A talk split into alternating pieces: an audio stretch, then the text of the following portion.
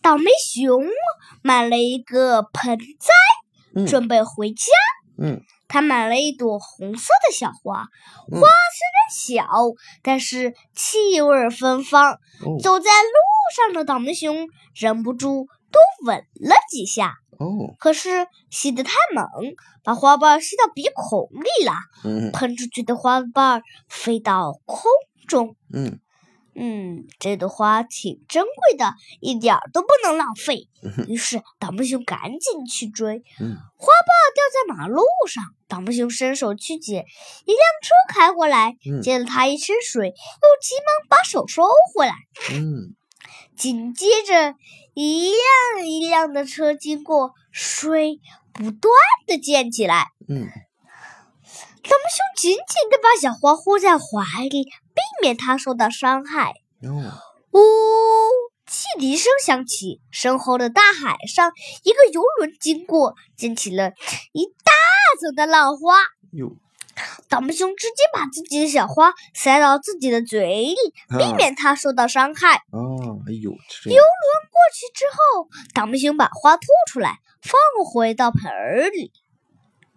嗯，放回到盆里，一辆车就把小花撞飞了，哎呀，跌到马路上。嗯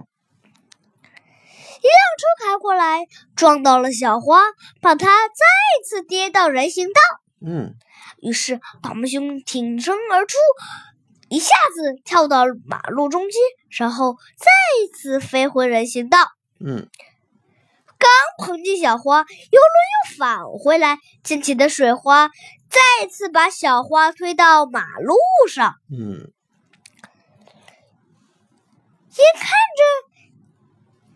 一辆一辆的车经过，嗯，每当每经过一辆车，倒霉熊的心就颤抖一下，对，生怕花盆被碾碎。